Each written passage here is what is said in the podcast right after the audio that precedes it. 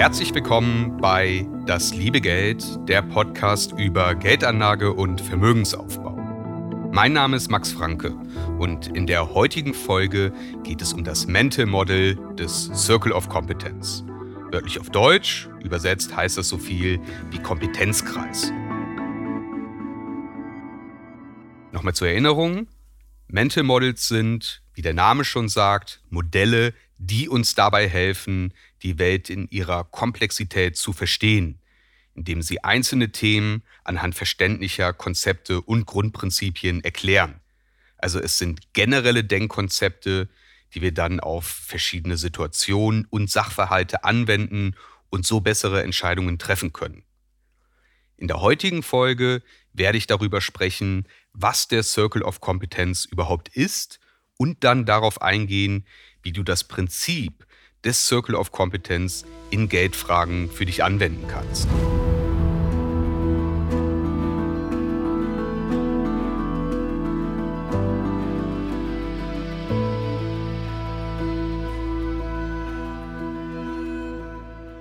Die Grundidee des Circle of Competence ist, dass wir durch Erfahrungen, Ausbildung oder unsere Arbeit nützliches Wissen in bestimmten Themengebieten erworben haben. Und um wirklich erfolgreich zu sein, sollten wir uns auf eben die Bereiche konzentrieren, in denen wir uns wirklich gut auskennen. Wir sollten den Umfang unseres Circle of Competence klar definieren und dann innerhalb dieser Grenzen agieren. Im Laufe der Zeit lernen wir hinzu und wir können die Grenzen etwas nach außen verschieben. Wir sollten aber eine klare Vorstellung davon haben, wo die Grenzen heute verlaufen. Wir sollten nicht davor zurückschrecken, anzuerkennen, wenn wir Dinge nicht wissen oder wenn wir Sachverhalte nicht hinreichend einschätzen können. Da sind wir wieder bei Folge 14 über die erste Regel des Investierens. Verliere kein Geld. Versuche nicht brillant zu sein, sondern versuche möglichst wenig Fehler zu begehen. Warum ist es so wichtig, den eigenen Circle of Competence und seine Grenzen zu verstehen?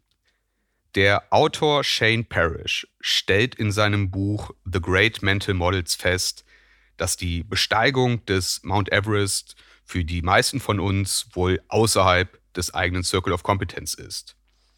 Wir wüssten wahrscheinlich gar nicht, wie wir den Aufstieg bewerkstelligen sollten. Und noch schlimmer, wir wüssten nicht, was wir nicht wissen. Wir könnten uns Wissen aneignen, welche Ausrüstung sinnvoll wäre, auf welches Wetter wir uns einstellen müssten. Aber wann ist der Zeitpunkt, dass man guten Gewissens sagen kann, jo, jetzt bin ich vorbereitet. Ich werde den Mount Everest besteigen und ich denke ebenfalls, dass ich da auch wieder lebendig von runterkomme. Es gibt über 200 nicht geborgene Tote auf dem Mount Everest. Die waren alle der Meinung, dass sie es schaffen. Damit einem das nicht passiert, heuert man einen Sherpa an. Der ist dort aufgewachsen, der kennt die Gegend wie seine Westentasche. Die meisten Menschen, die den Berg besteigen, tun dies genau einmal in ihrem Leben. Für die Sherpas ist das ihr Job. Die gehen da regelmäßig hoch. Entsprechend rational ist es, dass man die Dienste eines Sherpas in Anspruch nimmt. Tenzing Norgay war der erste Sherpa, der den Gipfel bestieg. Er versuchte das bereits im Jahr 1935 schaffte es aber erst 20 Jahre später, im Jahr 1953. Also der hat sich da gut 20 Jahre mit beschäftigt. Der Mann kennt sich da aus. Dieses Wissen, was er hat, das eignet man sich nicht über Nacht an. Das ist sein Lebensthema. Und so solltest du auch auf den eigenen Circle of Competence blicken. Relevantes und tiefgründiges Wissen, das erwirbst du nicht, indem du mal eben einen Wikipedia-Artikel querliest. Das ist Arbeit. Das Prinzip des Circle of Competence greift mit Blick aufs Investieren, insbesondere bei der Beschäftigung mit Einzelaktien. Bei Investitionen in breit gestreute Wertpapiere, wie zum Beispiel ETFs, da kaufst du den Marktdurchschnitt oder ein breites Marktsegment. Dann musst du dich nicht tief mit jedem einzelnen Unternehmen in diesem ETF beschäftigen. Bei Investitionen in Einzelaktien hingegen musst du einzelne Unternehmen tief verstehen und entscheiden, ob und zu welchem Preis du investierst. Also wenn du dich für die Investition in ein bestimmtes Unternehmen entscheidest, dann sollte sich dieses Unternehmen in deinem Circle of Competence befinden. Und entsprechend wichtig ist, dass du dessen Grenzen kennst. Das Prinzip des Circle of Competence kann auch auf andere Themen angewendet werden, nicht nur auf Einzelaktien. Das betrifft beispielsweise ebenso exotischere Anlageformen wie Zertifikate oder Optionsscheine.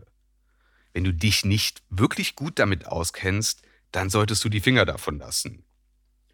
Und du musst gar nicht alles kennen und verstehen, was es gibt, um erfolgreich zu investieren. Du musst aber ehrlich zu dir sein, was du wirklich verstehst, was dein Circle of Competence ist. Und das ist dann dein Spielfeld. Schuster, bleib bei deinen Leisten.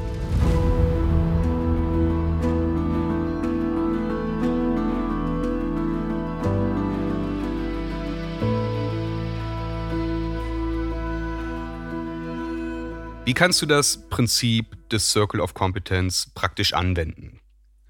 Warren Buffett hat für sich einen sogenannten Too-Hard-Pile definiert. Damit meint er einen Stapel, auf den Aktien von allen Industrien, Produkten oder auch Unternehmensstrukturen fliegen, die er nicht hinreichend versteht oder bei denen er das Geschäftsfeld nicht sehr attraktiv findet. Also das meint Geschäftsfelder, in denen es schwierig ist für ein Unternehmen, langfristig erfolgreich zu sein. In diesen Stapel wird er nicht investieren. In der Zeit von Online-Brokern ist es leicht, in einzelne Aktien zu investieren. Das heißt aber nicht, dass das Investieren in einzelne Aktien einfach ist. Es mag Unternehmen geben, die du magst, deren Produkte du gut findest oder deren Aktien viel diskutiert oder auch gehypt werden. Aber wenn du Schwierigkeiten hast, sie richtig zu verstehen, wenn du nicht restlos davon überzeugt bist, dass sie auch ein gutes Investment darstellen, dann gehören sie auf eben diesen Stapel. Es ist bekannt, dass Buffett lange Zeit nicht in Technologieaktien investiert hat. Und da gibt es dann kritische Stimmen, dass er so auch viele erfolgreiche Aktien verpasst hat. Wenn man allerdings seine langfristige Investment-Performance betrachtet, dann hat es ihm alles andere als geschadet, nicht jeden Trend mitzunehmen. Und er ist sehr gut damit gefahren, nur in das zu investieren, was er wirklich versteht und wovon er wirklich überzeugt ist. Das ist die Auffassung von Buffett und seinem Kompagnon Charlie Munger, dass es sinnvoller ist, Dummheiten zu vermeiden, anstatt zu versuchen, sehr intelligent zu sein. Es gibt tausende von Aktien und mit dem Too Hard Pie sortiert Buffett all diejenigen aus, die nach seiner Einschätzung kein offensichtlicher Home Run sind, beziehungsweise für ihn zu viele Fragezeichen haben.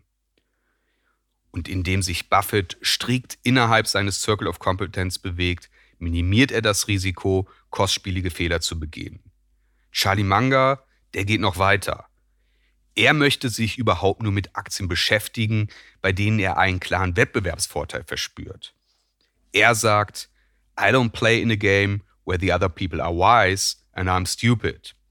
I look for a place where I'm wise and they are stupid. Also zu Deutsch, er wird kein Spiel spielen, in dem andere erfahren sind und er der Depp ist. Er begibt sich nur in Themenfelder, wo er viel Ahnung hat und andere dumm dastehen. Er hat ein glasklares Verständnis davon, bei welchen Themen er sich tief auskennt und bei welchen eben nicht da steht ihm auch sein Ego nicht im Weg. Und dieses Vorgehen bedeutet für ihn ebenfalls, dass er in den meisten Fällen nicht aktiv wird, sondern abwartet. Es passiert äußerst selten, dass Munger Aktien kauft. Aber wenn sich seiner Meinung nach eine großartige Gelegenheit bietet, dann schlägt er zu. Und zwar richtig.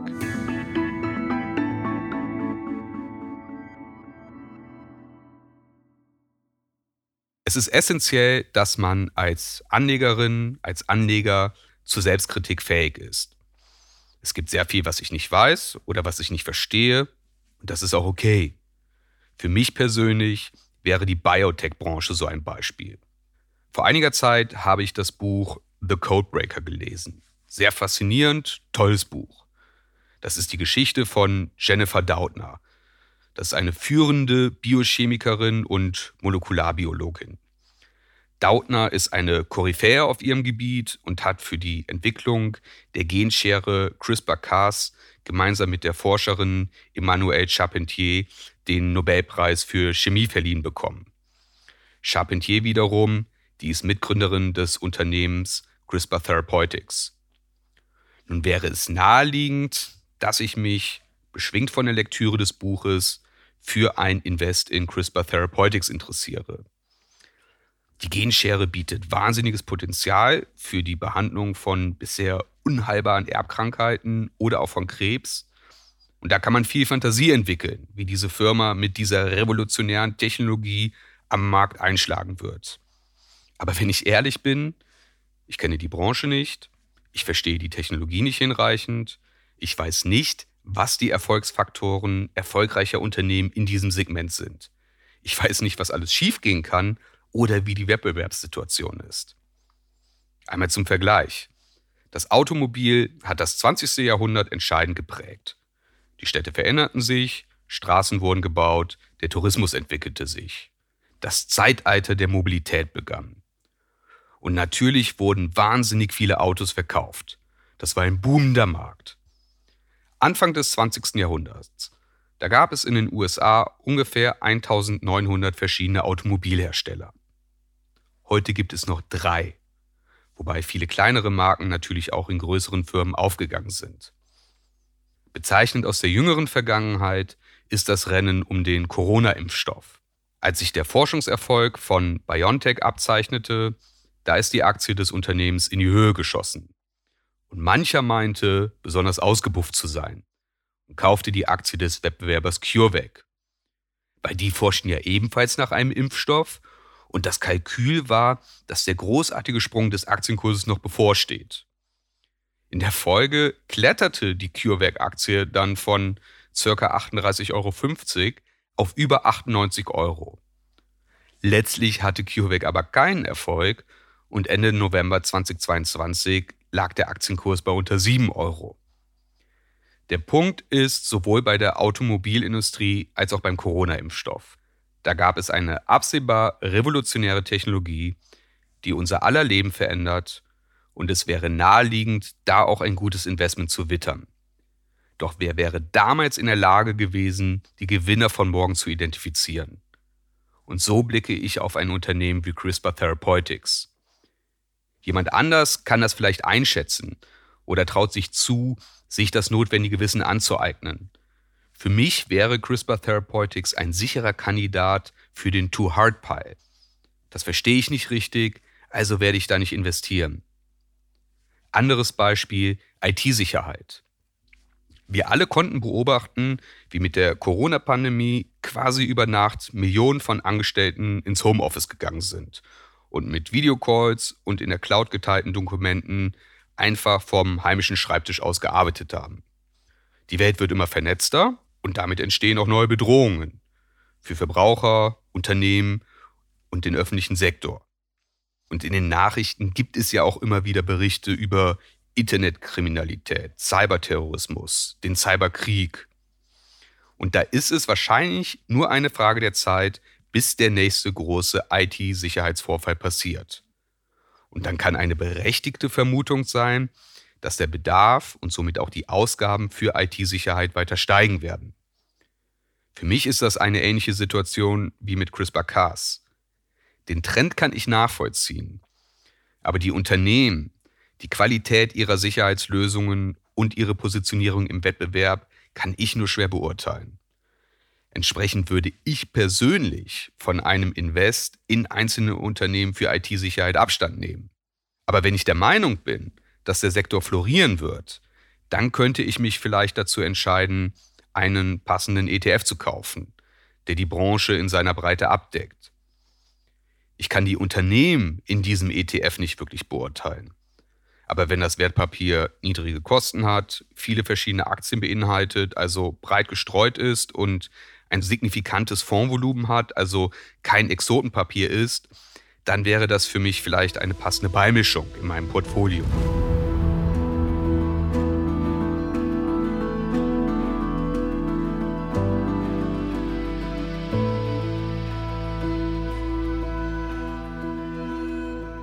Wie kann man denn den eigenen Circle of Competence vergrößern? Nochmal Shane Parrish. Er meint, dass man sich unbedingt darüber bewusst sein muss, dass der eigene Circle of Competence erstmal so gegeben und ziemlich statisch ist. Die Welt entwickelt sich allerdings dynamisch. Wissen wird erweitert oder aktualisiert. Und entsprechend müssen wir auch unser Wissen up-to-date halten. Lebenslanges Lernen. Um den eigenen Circle of Competence zu behalten oder gar zu erweitern, ist es also unabdingbar, dass du neugierig bist, dass du eine Lust am Lernen hast. Das Lernen kann unterschiedlich geschehen, indem du praktische Erfahrungen sammelst, indem du liest, durch Beobachtungen oder durch Gespräche. Und das ist meiner Meinung nach ein Grundprinzip, was für Investoren insgesamt gilt. Du musst eine intrinsische Motivation verspüren, die Welt wirklich zu begreifen und immer Neues lernen zu wollen. Shane Parrish argumentiert, es sei nicht minder wichtig, dass du deinen Circle of Competence kontinuierlich monitorst und in der Einschätzung deiner Fähigkeiten wirklich schonungslos bist. Ein übermäßiges Selbstbewusstsein, ein zu starkes Ego oder auch Gier, das ist hier der Feind. Um wirklich zu lernen, musst du selbstkritisch sein und bei der Beurteilung deiner Fehler und falschen Einschätzungen wirklich ehrlich mit dir sein. Auch das kritische Feedback von anderen kann wertvoll für dich sein, um den Blick von außen zu erhalten und deine eigenen Scheuklappen auszutricksen. Und trotz aller Bemühungen wird dein Circle of Kompetenz immer begrenzt sein und sich nicht endlos erweitern lassen. Abschließend lässt sich zusammenfassen, in deinem eigenen Circle of Competence weißt du idealerweise, was du nicht weißt. Du kannst Situationen einschätzen bzw. abschätzen, welche weiteren Informationen du benötigst. Du kannst mit Einwänden umgehen, sie entkräften oder auch bewerten. Du verstehst die Risiken und Unwägbarkeiten. Und du stellst Fragen. Kinder machen das ganz wunderbar. Auf jede Antwort folgt die Frage, warum. Und das sollten wir auch als Erwachsene tun, um zum Kern vorzudringen, um falsche Annahmen und Vermutungen aufzudecken und zu den Grundprinzipien eines Sachverhaltes vorzudringen. Warum, warum, warum?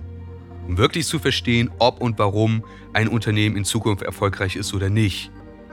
Sei ehrlich zu dir selbst. Stell dir die Frage, ob dein Ego einem wirklichen Verständnis im Weg steht. Der Aktienmarkt ist ein gnadenloser Richter, wenn du nicht weißt, was du tust.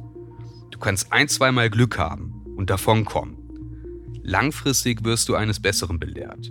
Da wird dir erbarmungslos aufs Brot gestrichen, was du nicht weißt oder wo du eine Lage falsch einschätzt. Du kannst in ein neues Thema reinwachsen. Du musst aber damit umgehen, dass du viele Dinge eben nicht verstehst. Und wenn du dich mit den Grundlagen eines Themas befasst hast, dann solltest du nicht in die Falle tappen, fälschlicherweise anzunehmen, du seist nun Experte. Weil man wird nicht Experte über Nacht. Es gibt keine Abkürzung für wirkliches Verstehen. Das ist harte Arbeit. Du musst tief in die Materie eintauchen und wirkliches Interesse zeigen, neugierig sein. Dabei musst du nicht alle Erfahrungen selber machen. Du kannst dir das Wissen von anderen aneignen, von ihnen lernen. Es gibt einen Aphorismus, der auch gerne von Isaac Newton genutzt wurde.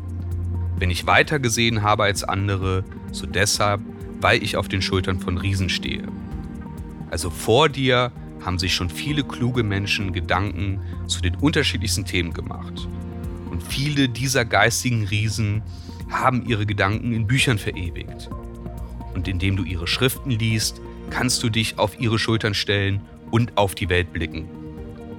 Es gibt das Sprichwort, dass man von den Fehlern anderer lernen soll. Man lebt nicht lange genug, um sie alle selber zu machen. Aber es geht halt auch zu unterscheiden, wer wirklich ein Riese ist und wer sich nur als einer ausgibt aber inhaltlich eine eher dünne Suppe kocht oder von eigenen Interessen getrieben ist. Stichwort Autoritätsgläubigkeit, das du in Folge 5 nochmal nachhören kannst.